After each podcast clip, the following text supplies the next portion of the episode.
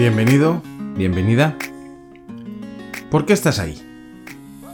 Quizá la primera respuesta que te viene a la cabeza sea, bueno, he visto el título del podcast, me ha llamado la atención y he decidido darte una oportunidad. En primer lugar, y muy sinceramente, gracias, pero eso no responde a la pregunta que yo te estoy intentando hacer. Una vez más, ¿por qué estás ahí? Puede que ahora sientas incluso cierta confusión. ¿Qué otro significado puede tener una pregunta tan sencilla como ¿por qué estás ahí? ¿Qué otra respuesta puedo estar buscando? Mira a tu alrededor. Y ahora, permíteme que te pregunte de nuevo. ¿Por qué estás ahí? Dependiendo de dónde te encuentres, puede que esta vez te inclines a contestar con algo como estoy de camino al trabajo, estoy en el coche, estoy en el metro, quizá estoy en el sofá de mi casa, me aburro, no tengo otro sitio mejor en el que estar ahora mismo, no tengo nada mejor que hacer, simplemente estoy aquí. Como ves, una misma pregunta puede tener diferentes significados dependiendo de la intención de la persona que la formule, en este caso yo mismo. Con la pregunta ¿por qué estás ahí? puedo estar refiriéndome a ahí escuchando este podcast o a ahí estés donde estés en este momento. De hecho, puedo estar refiriéndome a muchas otras cosas. Cualquier pregunta debe servir para adquirir un conocimiento, una información. Y la información o el conocimiento que obtengamos preguntándonos por qué estoy aquí o cualquier otra pregunta puede ser muy superficial, como por ejemplo, estoy grabando un podcast, o puede ser muy profunda. Tengo claro que no me conoces, y eso puede hacer que pienses que ni yo mismo sé a dónde quiero llegar con esto. Puede incluso que quieras hacerme esa misma pregunta a mí, ¿por qué estás ahí? De momento no quiero perder el tiempo con presentaciones. Me basta con asegurarte que en este pequeño espacio que nace hoy, y cuyo objetivo, como su propio nombre indica, no es otro que hacernos preguntas, nunca vamos a buscar respuestas superficiales. Así pues, una vez más, ¿por qué estás ahí? Como acabo de decir, voy a intentar profundizar en el tema.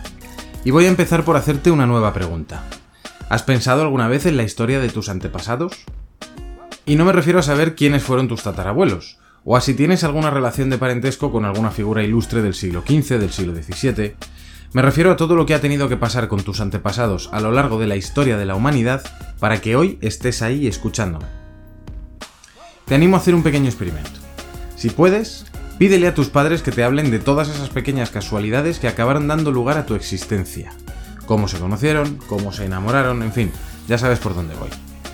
Y después, imagina todo lo que ha podido llegar a pasarle durante 5.000 años de historia de la humanidad a cada una de las parejas que están por encima de ti en tu árbol genealógico.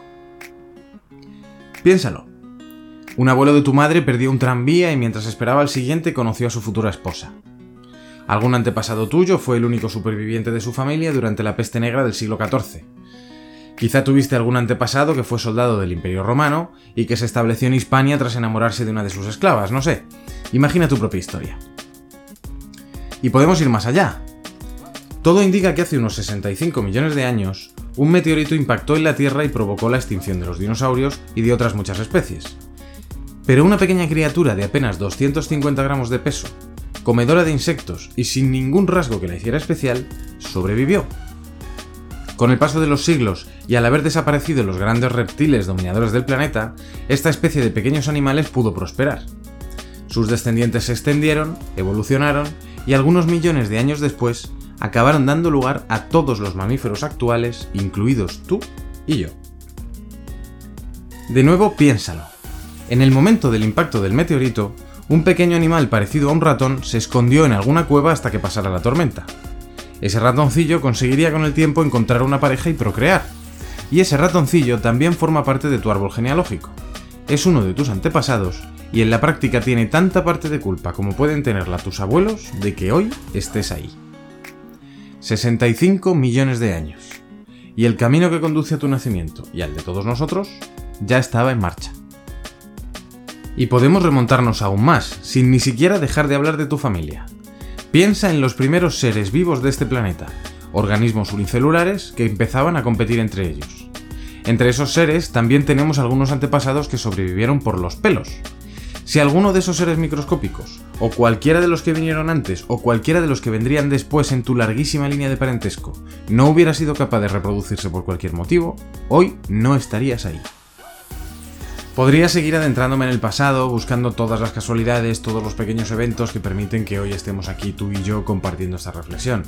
La aparición de la Tierra a la distancia justa del Sol, la formación del sistema solar a partir de una nube de gases rica en elementos útiles para la vida, la propia creación del universo, cuya mera existencia es de hecho uno de los grandes misterios sin resolver de la ciencia. ¿Verdad que ahora la pregunta ¿por qué estás ahí? adquiere un significado totalmente nuevo? ¿Habías pensado alguna vez en lo excepcional que resulta el hecho de que tú y yo estemos aquí ahora? En fin, creo que te haces a la idea de qué tipo de respuesta estaba buscando. Y creo que pensar en ello, con la profundidad que se merece, es algo que todos deberíamos hacer en algún momento de nuestra vida. Quizá cuando empezaste a escuchar este audio, esperabas que acabara dándote una respuesta concreta a mi pregunta. Siento no poder ofrecértela. A cambio, espero haber estimulado tu curiosidad y sobre todo haberte animado a buscar tus propias respuestas. Una vez más, gracias por escucharme y te espero en la próxima pregunta.